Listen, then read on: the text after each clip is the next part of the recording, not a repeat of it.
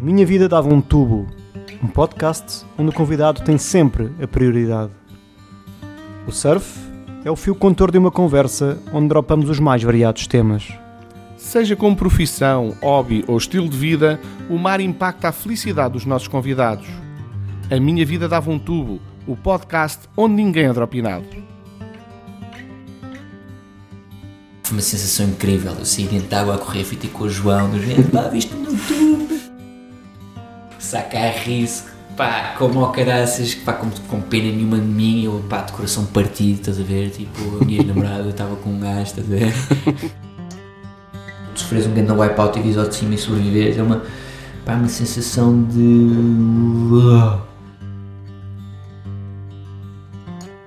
O nosso primeiro convidado encaixa no título deste podcast que nem uma luva. Filho de pai alemão e mãe portuguesa, cedo começou a mostrar a enorme paixão que tem pelo mar e pelas suas formas mais tubulares. Competidor nato, foi campeão nos escalões mais jovens, onde chegou a ser top 5 mundial, venceu Nacionais Open ainda adolescente e só não foi campeão nacional nessa altura porque o seu foco esteve sempre disperso. No circuito de qualificação, chegou a terminar o ano dentro do top 100 mundial, mas o seu amor pelos tubos levou-o a vencer dois eventos desta especialidade no mesmo ano, um em Portugal, outro no México.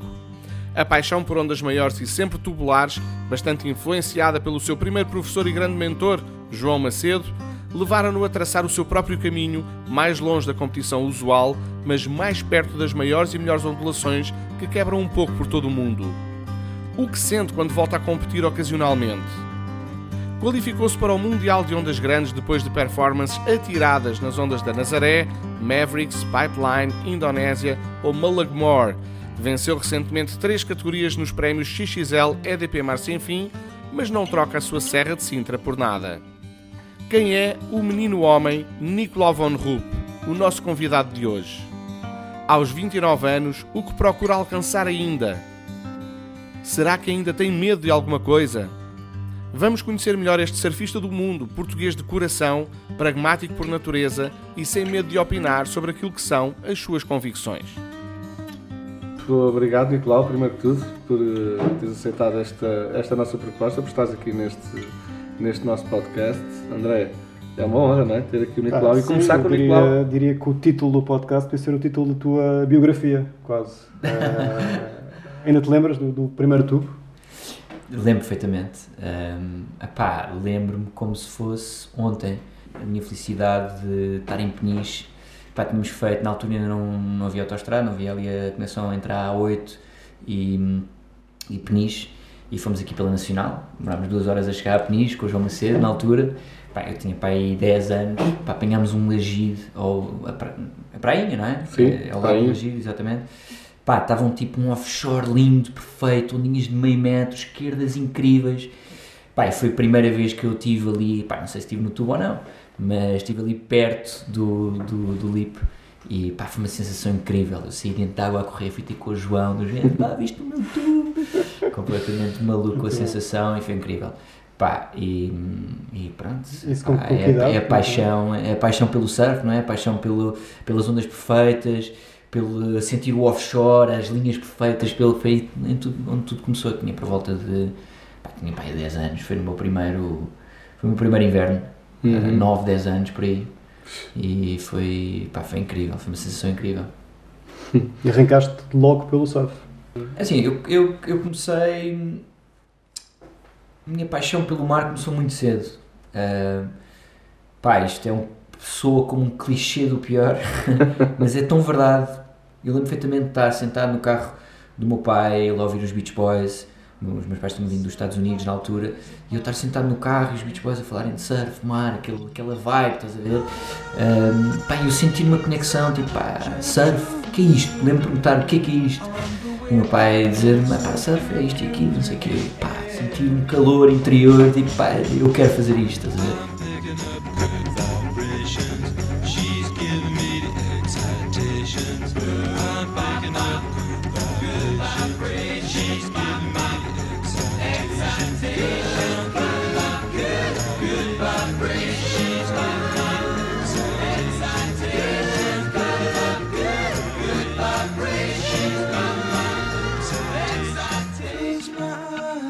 Isto, esta história dos Beach Boys foi por volta dos 4, 5 anos. Pá, desde que, eu, desde que eu tenho a memória, estás a ver? Era super novo. Eu na altura vivia em Oeiras. ah, Hum. pá, e a forma mais natural de começar a fazer surf, obviamente, é durante o verão. Carcavelos não têm ondas durante o verão. Ah, mais tarde, aos 7, 8, os meus pais mudaram-se para a Praia Grande. E foi aí que eu tive a oportunidade de passar o verão dentro da água a brincar. Pá, e comecei com a minha prancha amarela de bodyboard. Ah, ainda a tenho, por acaso. é super engraçado. Mas. 77, clássica. Hã? Mates 77. Não, Não, pá, não, bem antes, antes, bem aquelas antes de. pá, daquelas de, sei lá, onde é que os meus pais compraram na altura, mas tinha sido uma Sportzone da vida, uma Decathlon da vida, Uhum. uma, pá, uma prancha que é um pedaço de. pá, aquilo não é nada. Aquilo não, Um bocado de esponja. É, um bocado de esponja, exatamente, amarela. E pá, comecei a brincar, passava o dia dentro de água a brincar, a brincar, pá, naturalmente comecei a fazer ondas ah, com a prancha de bodyboard, comecei-me a meter em pé, entretanto. ahm, Houve, pá, houve um campeonato ali na Praia Grande que era os Beach Games, isto em Uhum. 98, que era a altura da Expo, Ahm, e epá, tive a oportunidade de, de fazer surf, experimentar surf pela primeira vez aí, rapidamente, depois comecei a fazer surf na escola do João Macedo, pá, o João Macedo, uma figura que, pá, que decidiu a minha Incontornável. carreira, não é? Os meus pais não me queriam deixar fazer surf na altura, queriam que eu ficasse no bodyboard porque achavam que todos os desportos eram passageiros, Hum. achavam que, que era do bodyboard, do ténis para o bodyboard, para o surf e, pá, e a prancha de surf é um investimento caro, não é? Não, não, não me queriam mimar a esse ponto de me comprar uma prancha de surf e passar daqui, daqui a um mês a não, não ter interesse e obviamente que olhando da perspectiva de um pai, ah, pá, a prancha de surf tem nose, tem quilhas, ah, Claro. próprias envolvências ali no surf, a forma que nós falamos ou falávamos, Uhum. se calhar não tem a conotação mais positiva, isto há 20 anos atrás, não é? E o João Macedo foi incrível, pá, veio cá da casa dos meus pais, como um bom político. Claro. Ele obviamente na altura não estava preocupado com a minha progressão, mas sim a nota que entrava no bolso. Estou na brincadeira, obviamente, mas pá, tem uma escola de surf para gerir, não é? Quantas mais, Claro. quanto, quanto mais pessoas estiverem envolvidas no surf, melhor para ele, não é? Obviamente. Mas pronto, ele foi super querido, uh, veio cá a casa, um, sentou-se com os meus pais, teve uma conversa, uh, filho de político, não é? Hum. Muita negociação, mas foi incrível. Pá, ele convenceu os meus pais que, eu- que o surf não era perigoso, que, que era saudável e, e que eu tinha tido jeito para o desporto. E foi a partir daí, foi nesse verão, 98, que eu comecei a fazer surf. Um, pá, uma coisa é fazer surf durante o verão, outra coisa é fazer surf durante o inverno. E epá, tornei-me realmente surfista. Eu lembro, no primeiro ano de surf, fomos à Vila do Conde competir no Esperanças. Eu ganhei o campeonato. Ah, o Kikas estava fora. Mas lembro perfeitamente que eu ouvi falar do Kikas na altura. Pá, e eu ganhei esse campeonato e foi que me lançou. Ah, pá, foi que me lançou. Pá, tu com uma criança de 8 anos, teres um desafio competitivo e superaste. Pá, abriu portas para mim em termos de vontade, mas também aos meus pais, não é? Uhum. Ah, não, espera lá, meu filho já fez não sei quantos esportes e ganhou um. Pá, não. É bom nisto. disto, pá, eu na altura disse, tocava piano, guitarra, andava nos escoteiros, andava em todo lado ao mesmo tempo. Hum. E, e pronto, eh, disse aos meus pais que eu não queria nada disso, que eu só queria, só queria fazer surf. E pá, e foi a partir daí que pá, começou a minha paixão do surf, durante o inverno, água fria, onshore, pá, o mar estava mau e o Macedo dizia-nos sempre em Offshore. Tipo, em Gillette Offshore, aqui estava muito mal, mas em Gillette Offshore vocês têm que treinar aqui.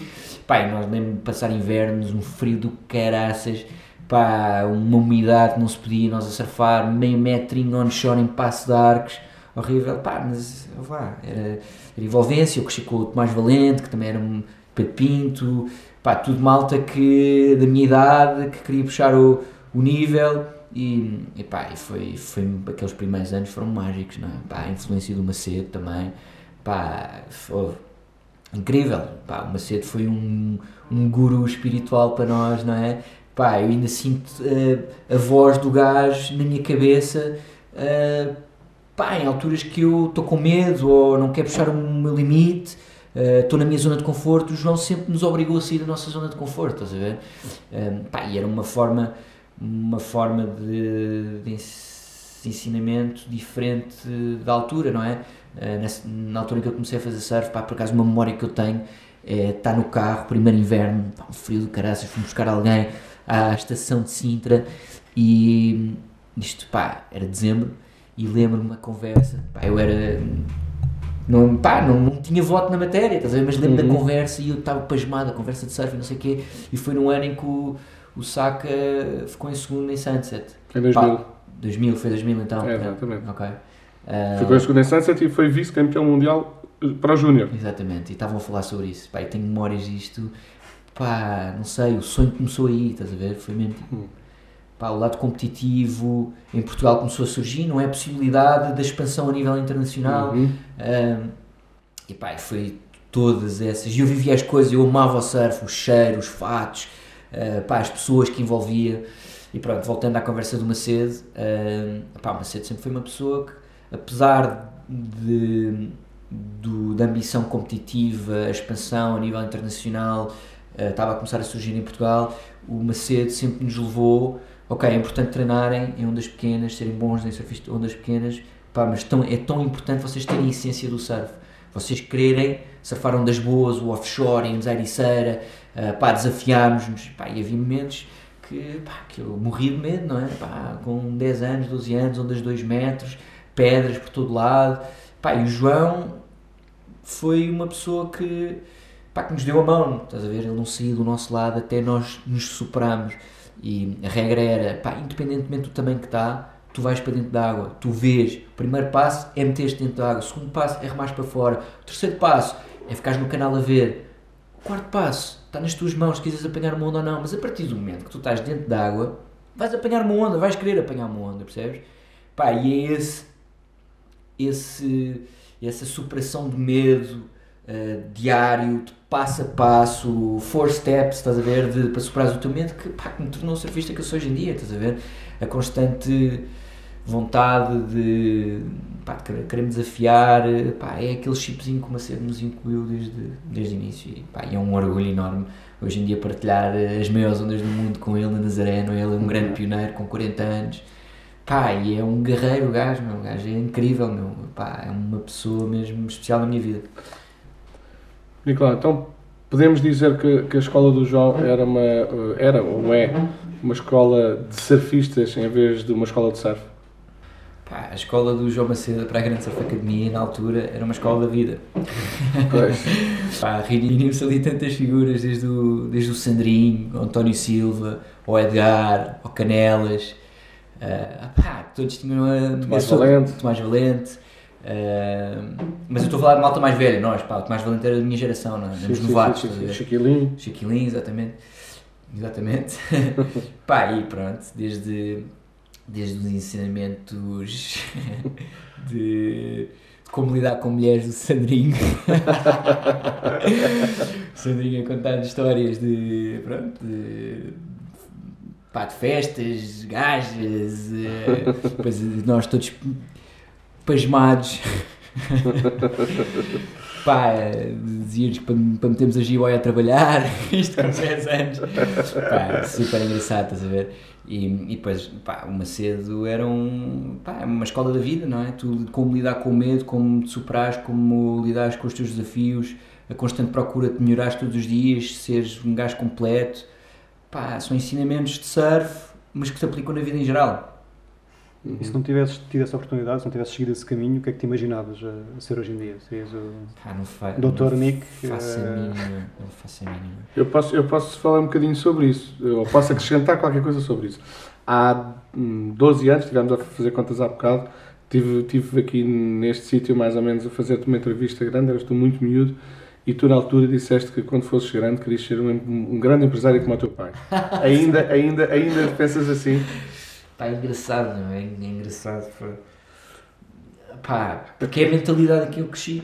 Eu cresci nessa mentalidade de pá, o surf é um desporto, mas um dia vais ter que crescer e fazer outra coisa. E por um lado é positivo, não é? Ahm, eu, aliás, eu só me tornei o surfista que eu, que eu me tornei hoje em dia pela paixão do surf, não foi pelo. Pá, porque eu realmente tenho uma paixão superior. Eu, eu sou conhecido como uma pessoa que passa horas e horas dentro da água mais que ninguém. E, mas, pá, pela paixão, não é pelo background que eu tenho familiar, não é? Meus pais são empresários. hum, em casa casa falava-se de negócios e, e, pronto, foi muita mentalidade que eu cresci, não é? E, e que tem o seu lado positivo e negativo. Aliás, mais positivo porque, primeiro, pá, porque o surf realmente profissional é passageiro, não é? Nós, pá, no melhor dos casos, uh, somos profissionais de surf durante, é? pá, no máximo, nos máximos 40 anos, não é? Depois os restantes 40, como é que é? Uh, portanto, há que. A mim faz um bocado de impressão ver aquela malta que só vive surf e quando acaba a carreira, pá, ficam um bocado perdidos. Um, pá, essa, essa pressão dos meus pais de querer faz, fazer algo diferente, pá, de dar os passos certos, não só na carreira de surfista, mas também pensar uh, pá, não é? em outras coisas. Pá, eu, por exemplo, eu lido com os meus próprios patrocinadores, eu faço as minhas próprias apresentações um, para os meus patrocinadores, estou constantemente à procura de desenvolver projetos. Um, epá, isso é muita influência dos meus pais, não é? Eu não me contento com ir ao mar e apanhar umas ondas. Eu contento-me em estar envolvido e, e tentar. Não é? Uh, pá, também é a minha forma de aprendizagem, não é? Pá, não tive a oportunidade de, de estudar uh, e, e, pronto, é um bocado a escola da vida, aprender por, por, por mim mesmo, não é? Não, não Mas, pelo menos visto de fora, esse teu, esse teu lado profissional de, de, ligação aos patrocinadores, de projetos, de comentários, de, de, de redes sociais, tudo isso, acho que está, parece-me a mim, muito bem Bastante. estruturado, Sim. pensado e executado, não é? Não, não é assim ao caso de... Pois, epá, é muito fácil uma pessoa se encostar como serviço profissional. Uh, uma vida muito fácil, muito fácil não, mas é, pode ser uma vida muito fácil, não tens ninguém em cima de ti, uh, direcionar-te, pá, se eu não quiser ir ao Havaí amanhã, não vou ao Havaí, se eu quiser ficar em casa durante três meses, eu não vou, percebes? Pá, os, os nossos patrocinadores dão-nos dão dão-nos liberdade, dão-nos bastante liberdade. Desde muito novo, tu, e tu próprio tens, afirmaste isso há bocado, tens um lado competitivo muito, muito forte, não é? És muito competitivo, sempre foste muito competitivo. Um, e, tu tiveste uma carreira competitiva dita normal, não é? Dos circuitos normais, de esperanças, de, de Pro de, de, campeonato nacional, ou tiveste quase a ser campeão nacional de surf com 17 ou 18 anos, quer dizer, um, competiste no QS, foste top 100 mundial, e de repente, puf, o Nicolau desapareceu do circuito competitivo dito normal. Para uma pessoa tão competitiva como tu, como é que tu conseguiste fazer essa opção? Pá, para mim, eu obviamente que competi porque porque são, são as normas da sociedade, não é assim, tu és bom surfista, tens de competir. Não havia, também quando eu cresci, não havia muita, muita vertente de ondas grandes, não, pá, também não havia a segurança das ondas grandes que há hoje em dia, ou seja, não atraía o talento para ir para as ondas grandes, pá, porque antigamente era 50-50, não é? Ou, tipo, pá, com sorte sobrevives, assim dizer. Uhum. Um, pá, e assim, para mim sempre foi muito claro o que é que eu gosto de fazer. Eu gosto de desafios, gosto de surfar ondas boas, eu gosto, pá, gosto da aventura, uh, pá, eu gosto de tudo, acima de tudo. pá, e dei por mim a correr o QS, a ir para a Austrália, para o Brasil, uh, muito por obrigação, por obrigação, pá, das pessoas à minha volta não dos meus patrocinadores, mas sim das pessoas da minha volta, porque pá, que era normal, é tentar te qualificar e ponto. Pá, mas dei por mim, estava infeliz, não é aquilo que eu quero fazer, não é, pá, não, não quero estar no Brasil e pensar que vai entrar um swell incrível em Portugal ou na Irlanda e eu não estou cá. Uh, pá, percebi isso muito cedo. Só que pronto, andei ali a combater durante uns tempos e pá, cheguei à conclusão que estava em Balito a competir num Prime, cheguei, numa, cheguei à conclusão, pá, foi na altura que foi o Century Swell em Candui, pá, eu na altura já Pá, já tinha ido à Irlanda, já tinha o que, pá, meteu o meu nome a nível internacional não foi a competição, foi o free surf, foi ondas grandes, foi tubos, ondas pesadas. Uh, pá, eu lembro-me no ano em que eu fui patrocinado da Arla, os meus, os meus patrocinadores. Uh, pá, eu tinha acabado de fazer um vídeo da Irlanda que, pá, que rodou o mundo inteiro e eu entrei pá, Early, o Bob Early quase que me fazia vénias a dizer, ah, e o Nick, não sei o quê. Pá, e o Pat O'Connell, que é um competidor a vida inteira, virou-se para mim e disse assim, Nick, olha, uh, por nós, tipo, a nós é mais valioso tu fazes o que fizeste agora na Irlanda do que ir para o Brasil e ganhar um QS. Uh, ah, pá, e fez-me luz, de certa forma, isto em 2012. Uh, fez-me luz, tipo, pá, realmente, pá, eu curti o fazer isto. E lembro de ter conversas com o Kikas a seguir... Uh, a ter tipo a, a, seguir esse vídeo, uma coisa do género, isso para dizer tipo, gente, pá, eu, eu via-me a fazer isto para o resto da vida, não preciso da competição, estás a ver? Para mim, tenho o meu objetivo pessoal, dropar, fazer o maior tour que alguma vez fiz, quer fazer história em Mavericks, quer me qualificar, quer surfar a maior onda do mundo. Pá, isso é competição. De, pá, não é uma competição em que ganhas um cheque no final do dia, tens malta a bater palmas, pá, é uma competição interior. Para mim, é mais, isso é mais importante do que uma competição vista pá, ao comum, estás a ver? Com a competição comum que o pessoal está habituado a ver, seja no campeonato ou seja no campo de futebol. Tu foste o melhor exemplo, o melhor exemplo da crítica internacional Sim. à, à WSL acabar com o circuito mundial de ondas grandes. Claro. Tu foste o melhor exemplo. Tu qualificaste para esse circuito, trabalhaste muito para te qualificar para esse circuito claro. e todos os meios internacionais falavam no teu exemplo, Nicolau Van Rupp, uh, que é tu qualificaste para um circuito que deixou de existir. E agora? Quer dizer, pá, não, é assim, não deixou de existir. Existe eu, numa eu, etapa eu, apenas. Eu, na minha carreira, não olho para trás, eu olho para a frente. Uhum. Uh, pá, não me deixa afetar a minha vida em geral. Tudo o uhum. que aconteceu ontem correu mal. Obviamente que é preciso aprender com os erros, mas pá, bola para a frente, não é para trás. Um, obviamente foi um desgosto enorme, não é? Tipo, pá, trabalhei tanto para chegar, para me qualificar era um, era um cenário tão impossível, tudo aconteceu para o ano e finalmente ia colher os louros este ano, no sentido de pá, competir no circuito mundial, de repente acabam com o circuito. Pá, pior ainda é estar-me a preparar fisicamente durante 3 meses, pá, a sofrer como eu nunca sofri na minha vida, chegar a uma forma física que nunca, pá, e de repente a meio, tipo dois meses começar a temporada, diz-me assim, pá, afinal vamos mudar isto aqui. Pá, eu tento pensar sempre de uma forma positiva. Um, faz sentido. O que interessa é estar, eu ser considerado estar no top 10 dos melhores surfistas de ondas grandes, estás a ver? E a WSL não saiu das ondas grandes e apenas está a redirecionar como é que vai aproveitar as ondas grandes. Pá, a verdade é que em termos de visualizações o EDAK é o campeonato mais visto de todos os tempos no surf. Uhum. Pá, se tu comparas as visualizações de Peniche com, com Nazaré, Nazaré tem mais visualizações. Uh, em termos de vídeos, de impacto de vídeos, uh, nas redes sociais, o, no, no, Instagram da WSL, o que tem mais impacto são, são as zonas grandes. Ou seja, a WSL não está a, ser, não está, não está a virar as costas às zonas grandes, está a tentar rentabilizar o negócio, que é normal, a WSL é um uhum. negócio. E, pá, e realmente é difícil explicar a um patrocinador que vamos fazer um evento que o período de espera é de novembro a março e pode, pode acontecer a qualquer desses dias, não é? E, pronto, e pode nem acontecer. E pode nem acontecer, como aconteceu em Mavericks, eles estavam a pagar licenças de um milhão de euro, uh, dólares para fazer um campeonato, não aconteceu dois anos de seguida. Portanto, eles estão a redirecionar a atenção. Para mim, o mais importante, o que eu tenho da forma positiva que eu vejo isto, a forma negativa, obviamente, é tu teres um foco, tens a cenoura lá ao fundo, estás a ver essa cenoura, estás a visualizar essa cenoura e de repente não essa cenoura, ficas completamente desorientado. E foi como aconteceu um bocado. Tive uma quebra no meu treino e, epá, e foi difícil dar a volta, sem dúvida. Uh, agora, a forma positiva que eu vejo pá, estou entre os melhores surfistas do mundo de ondas grandes, independentemente do que a WSL fizer, eu vou fazer parte. E pronto. Já tiveste algum caso de, na Nazaré, por exemplo, de pá, um wipeout em que tu penses, pá, esta vai ser difícil sair daqui, uh, chegas a um limite tal de que penses realmente que aquilo pode, uh, pá, pode ser o fim? Pá, sinceramente,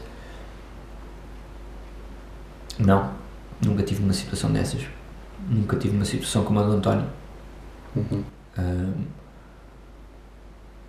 pá, porque. Está para Se calhar se tivesse caído em certas alturas também poderia ter chegado a uma, uma situação dessas, pá, mas não caí. Uhum. É tão simples quanto isso, não é? It's a thin line between success and failure, estás a ver? Uhum. Pá, é uma linha fina entre viveres mais um dia ou, ou morreres logo ali nas pedras, estás a ver? Por isso, pá, uh, eu acredito no meu talento, acredito na minha preparação e hum, as percepções também são diferentes.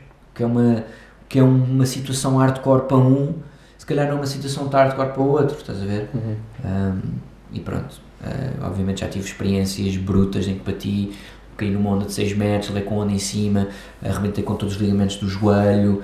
Uh, bati com as costas na pedra, tudo na mesma onda. Pá, eu no segundo a seguir tinha o Andrew Cotton a vir ter comigo a dizer: está tudo bem, tudo bem, achava que tinhas morrido, não sei o quê, uma situação bem de hardcore.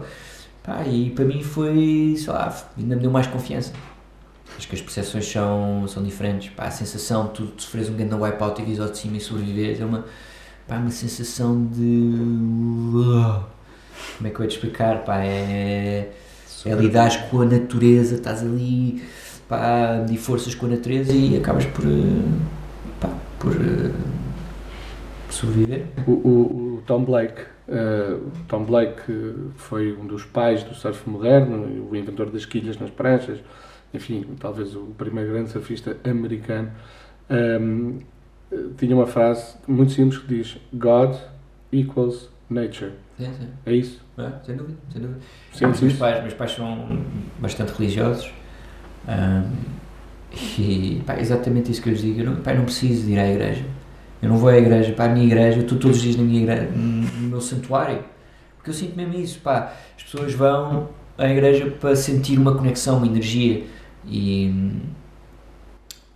e partilhar momentos com as pessoas que, que acreditam no mesmo, obviamente. E, ao- e ao ouvir um, um, um profeta da vida que, que te dá ensinamentos, pá, sim, é tudo válido. Mas eu encontro exatamente a mesma coisa, ou pelo menos a conexão, encontro no mar. E, e pronto, é essa, é essa a resposta que eu disse. Eu não, não preciso ir à missa, não preciso ir à igreja porque eu sinto essa conexão no mar. E, e pronto, é o, é o que se sente num, num panorama muito maior na, na Nazaré, estás a ver? Na Nazaré, pá, aquilo é um estrondo, uma energia. E, e pronto, essa troca energética entre humano e natureza que, pá, que, que nos leva e leva para uma dimensão diferente, principalmente quando estás debaixo d'água. E é aí que eu queria chegar. Pá, tu quando estás a levar com tanta força da natureza em cima de ti, tu estás a ser, pá, estalam-te os ouvidos, tu não tens controle sobre, sobre o teu corpo, pá, e estás de tal maneira, estás num choque tão grande que fogo, aconteceu, caí. Nós, obviamente, pensamos sempre no positivo. Eu acredito sempre que eu vá terminar todas as minhas ondas e vai correr tudo bem. Pá, entretanto, quando cais, estás debaixo d'água e pá, passas por uma dimensão diferente. Estás a ver? Parece que o teu espírito animal vem ao de cima e começas a agir. hum, pá, começas a agir pela sobrevivência, não és tu, é o, é o teu subconsciente entrar em ação, hum, a remar, a teres calma. Eu eu não estou consciente quando eu estou debaixo d'água, eu estou com a cabeça noutro sítio.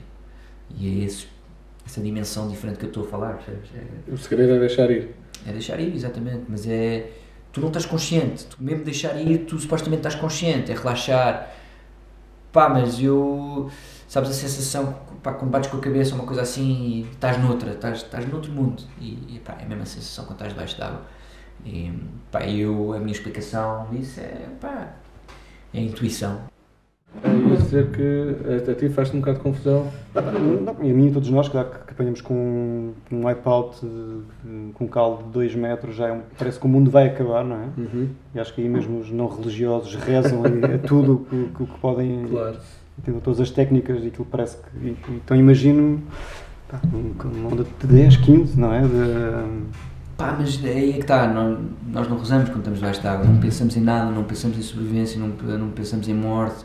Pá, estamos noutra, estamos completamente noutra, pelo menos, pelo menos no meu caso. Pá, eu passo para outra. Não, não há pensamentos, não há rezas, não há, não há pensamentos negativos, não há positivos, é, um, é neutro. É, parece que estás a voar numa. hum, Pá, parece que estás a voar numa dimensão. Noutro plano. Num outro plano, exatamente. É, engra- pá, é engraçado, é muito. Estás noutra vibração. Exatamente, pá, é, é é incrível, mas pá, é uma experiência única, estás a ver? E só quem passa por essa, por essa experiência que consegue dar um relato ou, ou sentir, não é? Outro- dia vi um, vi um filme teu em que hum, estás a chegar à praia, desces, depois está o Fanning lá embaixo. Uhum. Como é que foi esse, esse diálogo? Houve, houve conversa ali com, com o Fanning nessa altura? Foi... Ou ele pensou o que é que este. o que é que está aqui a fazer? Ah, pá, o Fanning é dos gajos mais bacanas que eu conheço, pá, aquele gajo é um, é um deus. Talvez por isso tenha sobrevivido a tudo o que sobreviveu, não é? Exatamente. O, o Mick é das pessoas mais incríveis que eu conheço mesmo, à série. Ah, é um ídolo, acima de tudo, não é? Um surfista do caraças, pá. Da mesma forma que o Saka nos influenciou, gajos como Mick Fanning também, pá. Top of the list, ah, em termos profissionais, em termos de pessoa, em termos de surf, tudo. E, pá, já nos conhecíamos mais ou menos, pá, lembro perfeitamente do gajo em Alaiva, estava a competir ah, em Alaiva num Prime, e o gajo parou para vir falar comigo, assim, nada, estávamos a remar, e o gajo, Nick, right? Uh, I've seen your videos, man. Really amazing what you do, estás a ver? Pá, e eu vi um campeão do mundo, um gajo que eu nunca tinha visto na minha vida, parar para vir falar comigo e dizer-me estas palavras, estás a ver? Pá, ouve. eh, eu não sei se eu, se eu faria isso, estás a ver? Eh, percebes? E pá, diz muito sobre a personalidade dele. Como é que, como é que falando de redes sociais também, de um pouco da, da fama, como é que tu lidas com, com fãs? Com, tens os seguidores? Com... Pá, eu, eu assim, eu sempre fui um fanático de surf. Pá, o Casaca lembra-se de mim a pedir autógrafos, a pedir várias fotografias, tipo, tenho postas assinados, tenho uma t-shirt toda assinada durante, o, durante os nacionais na Praia Grande, até pelo Chiquilim, pelo Nika e não sei o quê. estás a ver? Pá, eu era um fã de surf. E da mesma forma que. Pá, da mesma forma que eu realmente eh, gostava quando me tra- tratavam bem, estás a ver? Tipo um gajo como o Marlon, o Goni, eh, sempre foram pessoas que me trataram super bem como miúdo e, epá, lidaram bem com o meu fanatismo, estás a ver? Eu. não é fanatismo, é paixão mesmo, estás a ver? Uma pessoa quando tem mesmo paixão por uma coisa, pá, é- faz coisas absurdas. Mas, pá, da mesma forma que eu fui bem tratado, eh, sempre me lembro dessas situações, não é? E gosto de tratar os meus fãs bem, gosto de. Pá, gosto de responder a mensagens, eh, quando mandam um comentário, respondo. Pá, sim, eh, Sentes- Sentes-te figura pública? pá, figura pública. És reconhecido na, Sim, na é pá, quando ando, cada vez mais o surf tem, tem um impacto grande em Portugal, não é? Nós temos uma cidade tão perto do mar, toda a gente tem uma, uma envolvência com o mar e acabam. E o surf é praia, estás a ver? É, é essa cultura de praia que faças surf ou não, tu acabas por conhecer as pessoas que estão a vingar no surf. Pá, hoje em dia a Nazaré tem um impacto gigante. Pá, figura, porque é que é uma figura pública? Sei lá, pá, sou reconhecido na, na rua, assim, pessoas pedem autógrafos e fotografias, sim.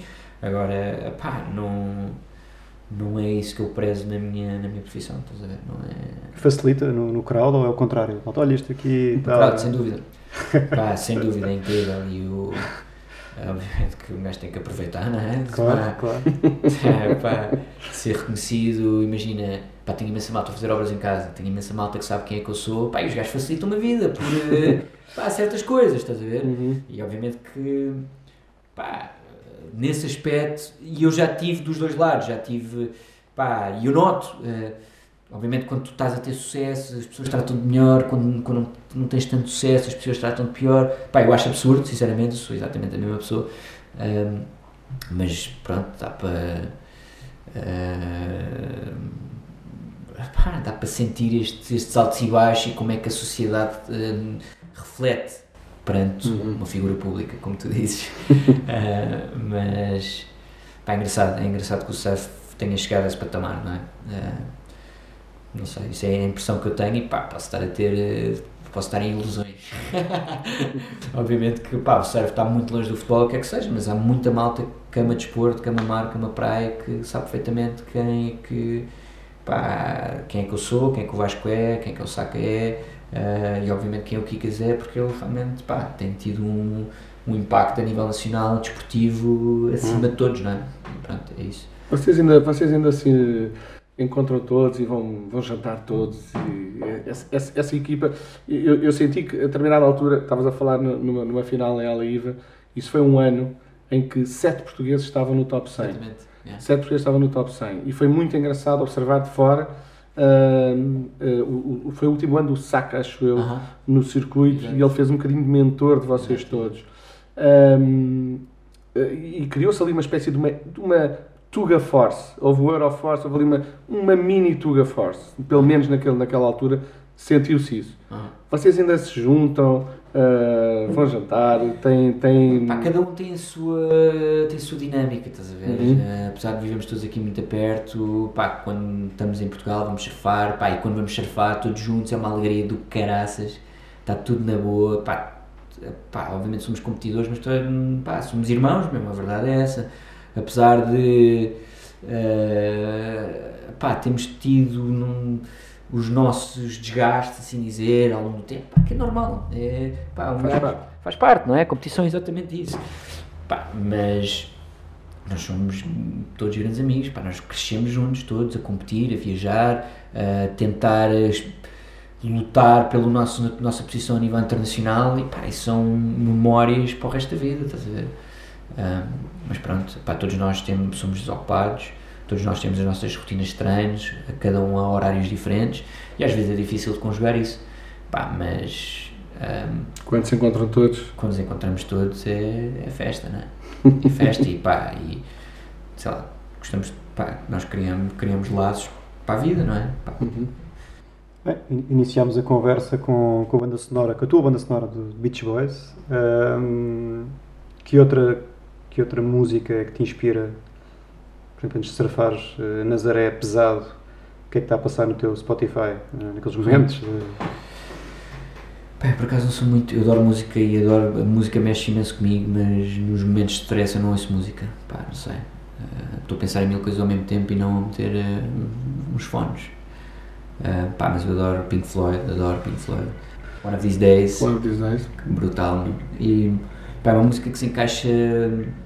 Ehm, pá, é, um, é um ritmo de música que se encaixa bastante com o, com o mar, com a natureza, com o surf, estás a ver? É tudo ritmos, é mudanças de ritmos. eh, pá, da mesma forma que está offshore, de repente onshore, maré vazia, maré cheia, onda grande, onda pequena, manobra explosiva, manobra mais arredondada, fluidez.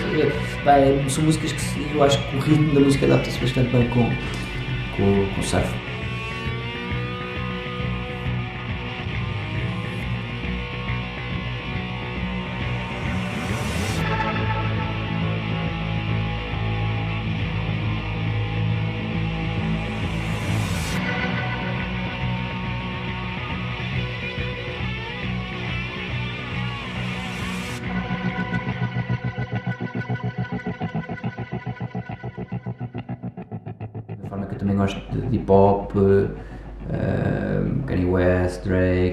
Na Nazaré puseram, puseste a surfar o vocalista dos. eh, dos Lumineers, sim. Sim, sim, sim. Tens- Yeah, epá, isto foi um contacto através do, do Mick Fanning.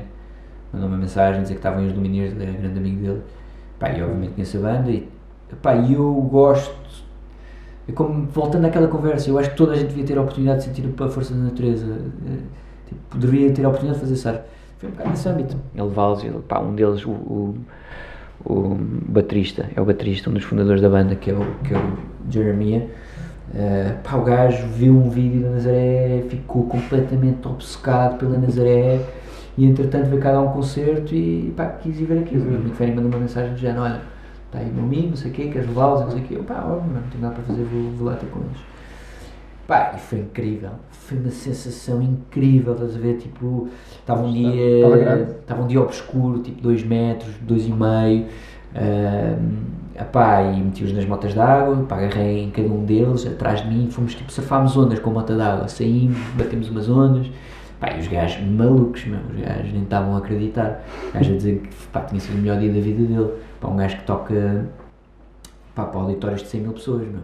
Epá, e é incrível, tipo, uma pessoa que toca para, para 100 mil pessoas, como é que Uhum. ele pode dizer que foi o melhor dia da vida dele, com tanta adrenalina, tocar em frente a pessoas, sentir a energia das pessoas, sentir que a energia do mar foi realmente a cena que, lhe- que lhe trouxe mais, energeticamente, o satisfez mais. Mas, pá, melhor ainda é a conexão, da mesma forma que eu estava a dizer isto do Kikas e do Vasco, tipo, a natureza, eh, tu partilhas a natureza com pessoas, cria eh, raízes profundas. Pá, a mesma coisa foi com estes músicos, estás a ver? Pá, conheço os gajos há dois meses. Pá, eu, somos melhores amigos, estás a ver? Do género de. Pá, o gajo manda mensagens todos os dias, eu mando mensagens todos os dias. Pá, porque o surf realmente faz isto. Une. O mar Une, une. O mar une. Tu tens uma experiência dessas, estás a ver? Tão power, tão profunda, tão diferente para uma pessoa que não tem nada a ver, mas tu. Pá, ouve, é, um- torna-se um irmão, estás a ver? Claro. E, e pá, é isso que nós sentimos bem na Nazaré, estás a ver? Uhum. Nós somos mais do que. Pá, estamos constantemente com as, com as emoções à flor da pele, pá, muitas. muitas fricções ali, a malta ali, discussões de merda, pá, porque realmente estamos ali. pá, estamos, entre a vida e a morte, Pois. mas a verdade é que quando corre tudo bem, depois é uma união, toda a gente. pá, estás dependente daquelas pessoas todas para sobreviver, estás a ver? E, e pronto, e partilhar esses momentos com pessoas, pá, cria raízes profundas. Eh, Tens assim alguma viagem que esteja na tua bucket list que ainda não tenhas realizado? Difícil, não? Pá, sabes que eu sim, já, já viajei por todo lado, uma viagem que eu quero mesmo fazer. Pá, eu estou numa Ou, fase. ou regressar, no teu caso, se calhar é mais fácil. Algo. Estou numa fase de mudança, sabes? Eu estou bem satisfeito, estou satisfeito com a minha carreira. Obviamente tenho um objetivo, eh, quero ser cada vez melhor, mas sinto que estou na direção certa. E a minha vida tem sido só surf. Nos últimos anos, a única coisa que eu quis fazer foi surf. Pá, estou a chegar a uma fase que eu estou a querer fazer coisas diferentes. Ou seja, a minha bucket list está virada para outra. pá. para para outro lado, não é? Uma Outras coisas complementares. Outras coisas complementares, sei lá, uma coisa, por exemplo, pá, curtia voltar a tocar piano, dos meus sonhos é comprar um piano e voltar a tocar piano, uh, curtia bué, aprofundar-me espiritualmente, começar a meditar, um, pá, procurar, não é, por, não é porque eu preciso, mas pela experiência, estás a ver? Ou, pá, agora estou a fazer um jejum de 5 dias, estou a querer experimentar coisas diferentes. uh, e coisas saudáveis, obviamente, não é? Claro, claro, claro, claro. Partimos sempre desse pressuposto. Já que falas nisso, já que falas nisso, como é que vês a. Falávamos disso hoje, por acaso, na, na associação que havia mais no passado, de drogas, álcool, festa ou, ou surf. Uh, isso é coisa do passado?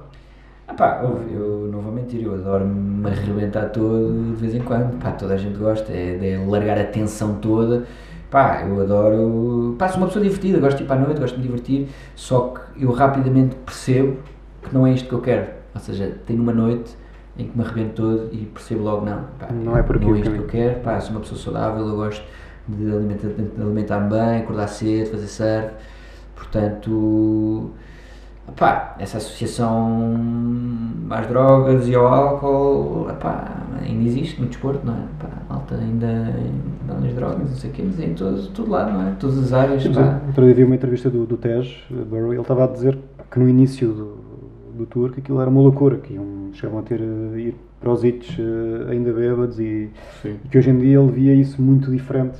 Ah, o nível. Hoje hoje em dia não acontece. Em Até porque se é acontecer, eles não, não chegam sequer aos hits, ou não- não- nem conseguem competir muitas vezes. Pois, exatamente. Com o nível que está, não é? Por exemplo, ah, pois, eu, o primeiro campeonato que eu ganhei, estavas a falar em 2017, pá, estava de ressaca. Estava, tinha ido sair na noite anterior, não sei o quê, o primeiro Nacional Open que ganhei, tinha, tinha, Eu lembro-me disso. tinha 14 anos. Pá, realmente, pronto, Pois estavas é. a dizer... eh, Claro, ressaca, isso que essa idade de uma hora depois já, já passou. Mais ou menos, estava, fiz uma cestinha antes do final. Mas pronto, é, pá, isso há 17 anos foi há 12 anos atrás, pá, não, estamos a falar eh, realmente de, pá, da transição dessa geração, estás a ver? Uhum. Hoje, em- hoje em dia era impensável, estás a ver? Hoje em dia tenho rotinas de treino, treino todos os dias, pá, e adoro. Faz parte também crescer, uma pessoa tem que passar por essa fase de, pá, de loucura. E eu, pá, realmente os meus pais, eu sempre fui uma pessoa super independente, estás a ver? Eu, pá, comecei a viajar aos 12 anos, tenho histórias de, pá, sei lá, meu, que estar eh, pelo mundo fora, perdido. E, pá, os meus pais sempre me deram a independência e confiaram bastante em mim. Apesar de me darem aquele, aquela conversa de sempre, não sei o quê, do álcool, das drogas, não sei o quê, mas Os pais. pais, normal. Pais são pais. Mas sempre fui, pá, sempre fui livre, estás a ver? Pá, eu lembro perfeitamente quando tinha 10, 11 anos, tipo no primeiro inverno, surf, eu vivo aqui na Praia Grande, os meus pais só me queriam levar à praia às 8 da manhã e eu não, eu quero estar na praia às 7 da manhã, estás a ver? Por uma hora. Lembro fui a pé da minha casa até à estação de autocarros aqui em Colares, em Colares que são, pá, são 20 minutos a pé, apanhei o, autocarro até Cascais para apanhar o comboio, ou seja, demorei para aí duas horas a chegar à praia, só mesmo para poupar pá, uma hora de, de chegada à praia. Ou seja, sempre fui super independente, isto com 10 anos, estás a ver?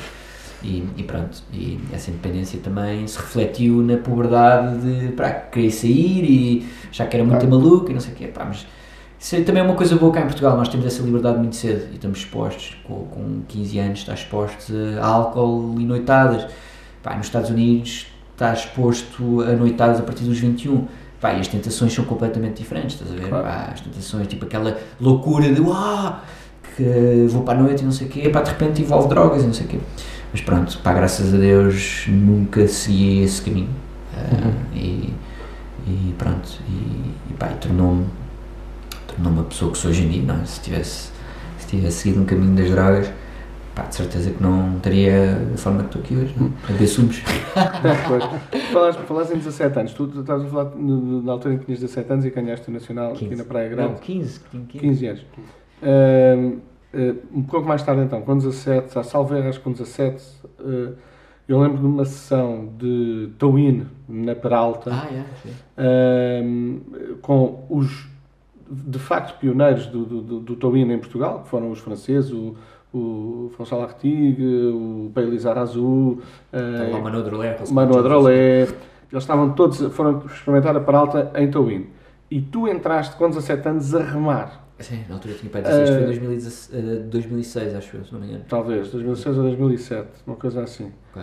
Eh, Acho que foi 2006, mas sim. Pronto, imagina, 16 ou 17 anos, tu entraste a remar na Peralta. Tu, tu, eh, isso na altura de facto impressionou-me, impressionou até os outros que lá estavam, que até de- deixaram-te ali algum espaço para tu poderes surfar aquelas, aquela, aquelas esquerdas incríveis da Peralta. Ahm, tu percebeste aí, ou quando é que tu percebeste querias ondas grandes e querias tubos? Quando é que tu percebeste que tinhas de facto um talento grande para fazer tubos? Pá, eu descobri. Tudo sempre foi a minha paixão. Ah, sendo a minha paixão, eu fiz questão de estar presente ou esforçar mais em pipeline, esforçar-me ir para a Indonésia. Ah, pá, não diria que eu, eu não diria que sou um talento nato para os tubos, simplesmente pá, houve. passei muito tempo na Indonésia, passei muito, pratiquei muito, ah, pá, 100% envolvido, assim dizer, e tornei-me bom. Ah, e pronto, pá, ah, é como eu digo, se me dissesses naquela idade aos 16, aos 16 anos que queria ser surfista de ondas grandes, eu dizia que não. Pá, foi puramente por paixão, sem pressão, tranquilo, querer desafiar os meus próprios medos, ter as oportunidades certas e as coisas foram acontecendo, estás a ver? E, e realmente, pá, agora que me, que me estás a lembrar, já nem me lembrava disso. Uh, foi um momento pá, decisivo na minha carreira. Decisivo não, mas tipo. Foi um statement, estás a ver? Claramente percebeu-se que aquilo era um statement. Sim. E, Porque pá, e- quando estavam alguns dos surfistas mais conceituados do mundo, de ondas grandes, a fazer tow-in num sítio e tu entras com 16 anos a remar, é um statement. Sem dúvida. Foi engraçado, porque imagina a transição, toda a gente acha que tu, pá, se tu és um charger, surfas ondas de 3 metros, 4 metros, com uma prancha 8.0, facilmente consegues fazer a transição para 10.6. Mas não. Pá, eu, nos primeiros anos que eu comecei para a Nazaré, em 2015, hum, pá, eu vi, vi a minha base, meter-me de pé e não sei o quê, pá, e achava que não era a minha cena, tipo, foda-se, pá, isto não é bem, pá, não tenho tanto jeito para isto como achava, estás a ver? Ou seja, pá, demorou mesmo 4 anos até ganhar a confiança no meu material. Pá, e ouve lá, tu, eh, uma prancha grande, tu ganhas confiança numa prancha grande, estás a ver? Demora tempo. Pronto, e demorei 4 anos, até o ano Até passado, remar, provavelmente. remar, eh, o ângulo com que, que metes a prancha, o que é que é possível, o que é que não é, eh, controlar a prancha, pá, estás habituado a fazer curvas tudo muito mais rápido, não é? Uma prancha mais pequena e pá, eu gosto de ser soltinho nas zonas grandes. E pronto, não foi até o ano passado que eu, pá, que eu consegui mesmo chegar eh, com 100% de confiança. E eu, no início do inverno eu disse ao Lucas Chumbo, pá, que é um gajo que eu, em nível de talento e nível de expressão no desporto, também estou ao mesmo nível com o Filipe Toledo, estás a ver? Porque o gajo é um animal, é um animal, tipo, a nível de coragem, de habilidade. É verdade. Pá, o gajo é um animal, é um animal. E eu virei para o gajo e disse assim, mano, tu até agora tiveste os picos todos, as esquerdas todas para ti, estás a ver? Eu este ano vou estar atrás de ti. Vou estar atrás de ti, mano, podes ter certeza que eu vou estar ao teu lado, mano, em qualquer lado. E, pá, e depois houve uma sessão na Nazaré, pá, entretanto lesionei-me, tive dois meses fora da água e eu tipo a achar, pá, eu achava, eu acreditei mesmo que o ano passado ia ser o meu ano de qualificação. E eu de repente estou lesionado durante dois meses e depois há o campeonato da Nazaré e eu surfo lesionado, tenho uma performance terrível ahm, e pá, tinha rompido a coxa, estás a ver? Tinha feito uma, uma lesão meio lixada. Pá, mas eu queria tanto, tanto, tanto, tanto, eu sentia tanto que era o meu ano e estava com tanta pica que. que. pá, porque pá, mesmo com não estando a 100% uh, recuperado, pá, no dois dias a seguir à competição, deu um dia clássico, fiz uma onda incrível com o Lucas e estava exatamente nessa posição. O gajo à frente e o atrás, mais digo, fizemos um airdrop os dois, pá, completámos os dois a onda e foi isso que me lançou para o resto do inverno. Pá, de ali fui diretamente para Mavericks, passado duas semanas, pá, eu tinha traçado o objetivo de querer surfar à esquerda, pá, muita malta que estava lá em Mavericks tinha. pá, estava-me a dar luzes, estás a ver? Tipo. Sinais. Sinais, Estiveste atento aos sinais. pá, aos sinais, tipo, eu quero, os gajos achavam que eu era a pessoa certa para desafiar a esquerda, porque nunca ninguém tinha surfado a esquerda, nunca, aliás, já tinham surfado, mas não tinham mandado um tubo como deve ser, e, e pronto, foi, pá, reuniu-se as pessoas certas, a prancha certa, o stretch deu uma prancha que tinha shapeado para o Nathan eh, Fletcher em 2011, hand-shaped, só para a esquerda, o gajo chegou lá, esta é a tua prancha, Quem? o stretch, Ok. o Shepard do Caraças lá, pá, Uhum. conhece a esquerda de Mavericks, o gajo tinha-me dito, pá, tu, tu és gajo para surfar a esquerda, toma esta prancha que eu shapei para o Nathan Fletcher em 2011, esta é a tua prancha. Pá, prancha incrível, pá, com um tail fininho assim, estás a ver, super fino, mesmo para arrancar por baixo dela. Pá, estive lá durante uma semana, eu dormi em casa do Kurt da Powerline. Powerlines é tipo eh, o pessoal que filma Mavericks desde os anos 80, ou Uhum. seja, sabem exatamente, estivemos lá analisar imagens, não sei o quê. E, e pronto, epá, no último dia, quando eu já achava, já tinha, já tinha tirado a toalha ao chão, tipo, pá, eu, esta esquerda realmente meu, é boa de hardcore, isto não é para mim, não é para mim nem é para ninguém. Pá, a equipa certa juntou-se, Lucas Schum, Nathan Florence, Billy Camper, Cole Rotman, estávamos todos ali, focados na esquerda, estás a ver, um dia perfeito, lindo, lindo, lindo, isto no último dia, depois de ter estado uma semana lá a tentar wipeout, atrás do wipeout, pá, lá consegui apanhar a minha esquerda e pá, foi dos dias mais felizes da minha vida, porque, pá, foi incrível, foi, para quem percebe de surf, para quem percebe de ondas grandes, pá, para o mercado americano, os gajos consideraram mesmo aquilo tipo um feito histórico, estás a ver? Hum. E, e pronto, e, e, pá, e foi uma satisfação enorme traçar um objetivo, trabalhar para esse objetivo e concretizá-lo, pá, e, e é isso que o meu instinto competitivo é feito, não é? É, desaf- é o desafio, é superar os, os teus desafios. Como é que podes dizer que esse foi o tubo da tua vida?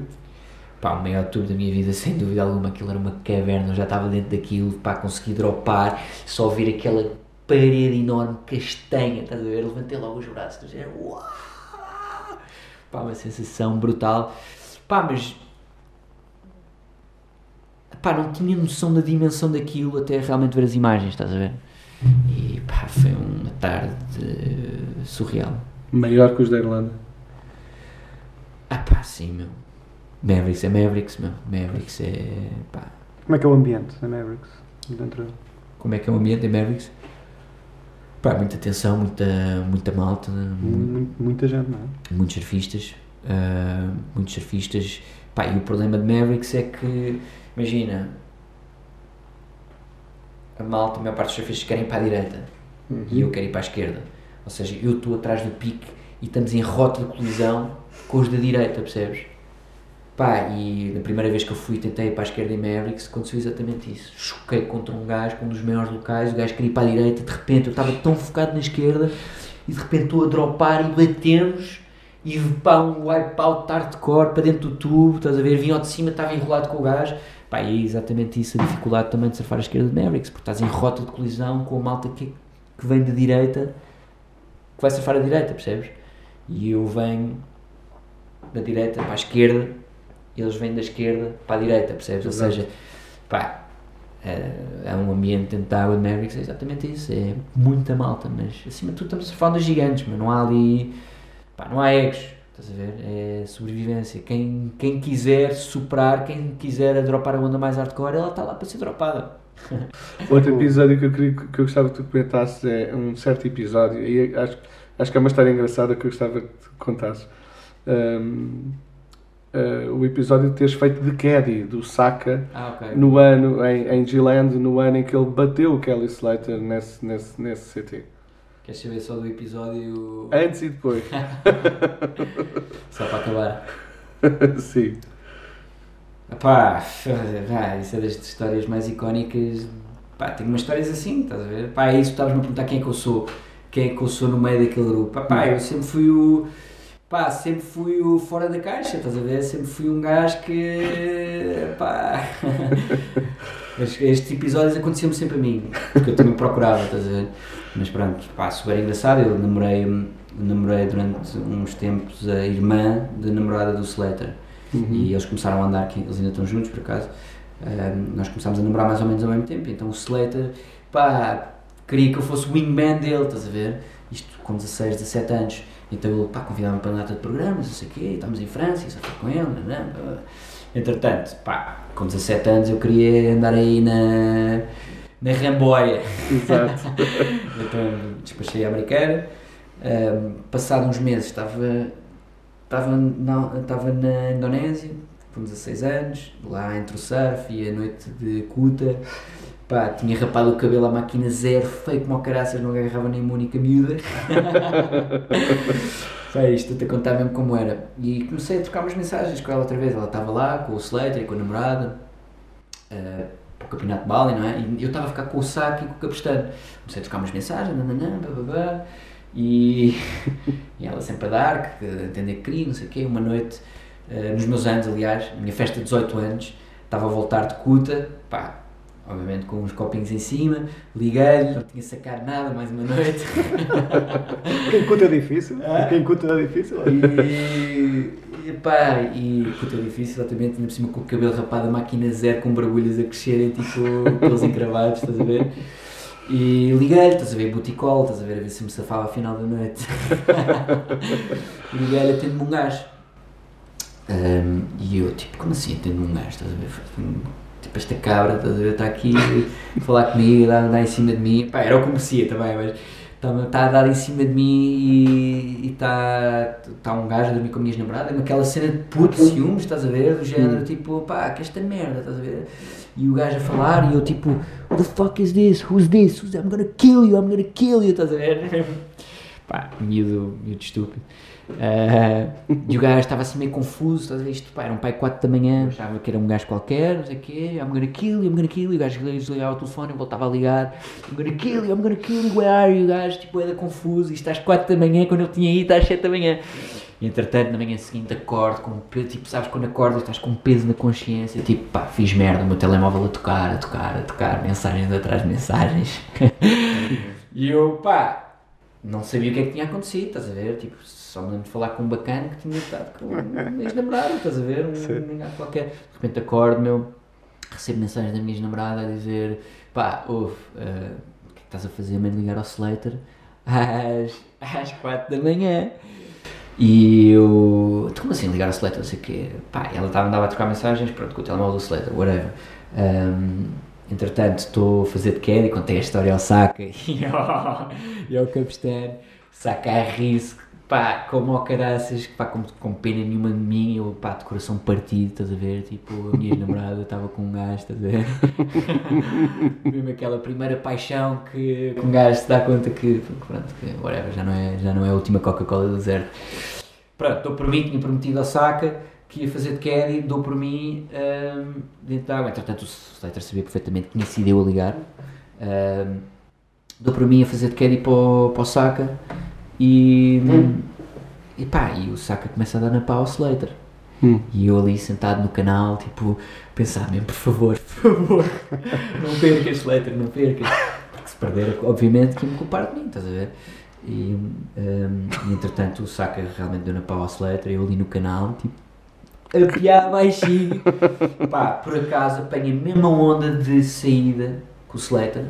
Pá, dou por mim, está ele tipo ali a 10 metros de mim, na mesma espuma para sair. O gajo, pá, o Slater na altura, isto em 2010, não é? Uhum. O Slater era, pá, era o big boss, ninguém ganhava o Slater. E ele tinha perdido para o Saka, estás a ver, um underground, uh, pá, um rookie, estás a ver? E, e pronto, foi isto, eu saí dentro da água, estás a ver, assim, pá, senti-me altamente culpado de ter acordado o Slater às 4 da manhã. Hum. O gajo olha para mim, dá-me assim um olhar, me querer matar. Hum. E eu, pá, saca super feliz, estás a ver tudo na risada lá em cima, a rir-se da situação. Foi e levado em ombros até lá acima, como se tivesse ganho o campeonato. Exatamente, foi levado em ombros. Hum. E, eu, e o gajo a dar mais fives, vai dar contente. O Slater sempre a mandar-me aquele olho, porque pá, o gajo basicamente achava que eu tinha feito de propósito, que eu tinha ligado ao Slater um, o Slater achava que ele tinha ligado às 4 da manhã para destabilizar, tipo um, um jogo psicológico. psicológico. como ele faz, pá, como ele provavelmente faria. E pá, foi dos momentos mais hardcore da minha vida. Fiquei sentindo bem da mal. Ao final da tarde ele veio falar comigo, tipo, lixado, para cima de mim, a dizer: Então, mano, ligas mais 4 da manhã, não sei o quê. E eu, pá, eu putozinho, era patrocinado pela Quicksilver, era patrocinado pela Quicksilver. Estava lá o patrão, que era o Steven Bell, que é grande amigo dele, ele sabia da história, toda a gente sabia desta história, uma vergonha do caraças. E pronto, epá, foi, foi épico. O, o Saka ganhou, ficámos todos bem contentes eh, e, Mas ficou tudo bem com o Slater. pá, com o Slater eu, pronto, eu perdi meu patrocínio da Quicksilver no ano a seguir. Quem sabe se não foi por causa disso. pronto, não sei se foi por causa disso ou não. E, e pronto, pá, nós passámos de uma grande amizade para esta situação e depois não nos falámos durante muito tempo, ou falámos assim muito rápido, estás a ver? E, e pronto, é engraçado, este ano, passado 10 anos, uh, falámos, encontramos aqui no CT, falámos, pá, falámos bem, uh, tivemos uma hora a conversa e o gajo deu-me uma prancha no final, que ele sabe que eu tenho uma coleção de pranchas e deu-me uma prancha, que foi muito fixe, foi tipo as pazes deste, deste cenário. Pá, mas é uma, uma, uma história engraçada, não é? Um, pá, uma história que hoje em dia me rio para caraças. Um, e, mas na altura, houve lá, na altura uh, bateu-me no coração, em todos os aspectos, por causa da ex-namorada, por causa, de, por causa do Slater e, e As coincidências da vida. Já há bocado falámos de, de culto e desse, desse todo ambiente. Hum, será- o surf ainda, hoje em dia, ainda impressiona miúdas ou não? Impressiona miúdas. Hoje em dia, ou, já, ou elas já estão. Já não quero saber. Elas continuam a aparecer nos campeonatos, não é? Pois é isso. Eh, pá, eh, acho que ir um cap- ao campeonato de Peniche responde a essa questão, não é? Pá, tu vais ao campeonato de Peniche e é as miúdas mais giras de Lisboa ali presentes, não é? Acho que, acho que o ambiente de praia, de campeonato... E do Porto. Ah, e do Porto, exatamente, do Porto também. Ahm, epá, somos pessoas, surfistas são pessoas com essência, não é? Somos conectados à natureza, ah, sabemos o que gostamos, que é raro, não é? Não, ahm, e, e pronto, pá. O que é que, o que, é que vais fazer eh, agora neste próximo inverno e próximo ano? Quais são os teus objetivos? Meus objetivos. Não vou dizer competitivos, porque Sim, epá, Também mim, são, também é, são. É aquilo que eu te disse, para mim, para mim isto é a minha competição. Cada um encontra a sua, não é? Hum. Epá, obviamente que Nazaré é um, um ponto muito importante na minha carreira. Pá, antigamente tinha que viajar pelo mundo inteiro, hoje, pá, eu adoro Portugal, por isso para mim é ideal. Um, pá, é cada vez mais na Nazaré, uh, continuar a remar, continuar um, a surfar slabs, mas quero me focar bastante também no, no, no, no towing. Quero, quero puxar os limites no towing e é o que eu tenho feito este ano, quase que não recomei. Tu és uma, uma, uma espécie de uma, de uma, uma alma antiga eh, à procura de fazer as linhas mais extremas dentro de um grande tubo. É o objetivo, obviamente. O tubo é o. é o nosso. o nosso santuário. Mais em concreto, não é? Todos os surfistas procuram o tubo, quanto maior, melhor. E, e pronto, o objetivo final é esse. Acho que isso é mesmo o limite de. Pá, obviamente que eu tenho objetivos de surfar eh, a maior onda, mas isso é mais objetivos comerciais do que propriamente pessoais apesar de essa sessão surfar uma onda gigante, é incrível. Mas para mim, o meu objetivo pessoal é surfar o maior tubo do mundo. Pá, e um gajo tem que conjugar os dois, um gajo tem que ser profissional e tem que, tem que, pá, tem que se guiar também pela paixão e encontrar o meio termo. Que tubo é que a tua vida dava? Que tipo de tubo? Que tipo de tubo é que a minha vida dava? Foda-se. Ah, tubo. Pá, boa pergunta. Um tubo gigante, castanho, num dia horrível. que, que achava que estavas tudo bem e de repente. Depois de repente fecha. Não sei. Pá, acho que acho que acho que é isso. Pá, sou uma pessoa de vibes. Eu, eu faço aquilo que me dá na pinha e da mesma forma que um tubo é perfeito e lindo e achas que está tudo bem, como de de repente pode fechar. E é isso, é isso. Um tubo perfeito que depois fecha, pode fechar. Obrigado, Nicolau, por teres aceitado este Obrigado. convite e obrigado por ter estado aqui no, no nosso podcast. Eh, a minha vida dava um tubo. Obrigado, Will. Eu que agradeço, pessoal. Agradeço. Até a próxima.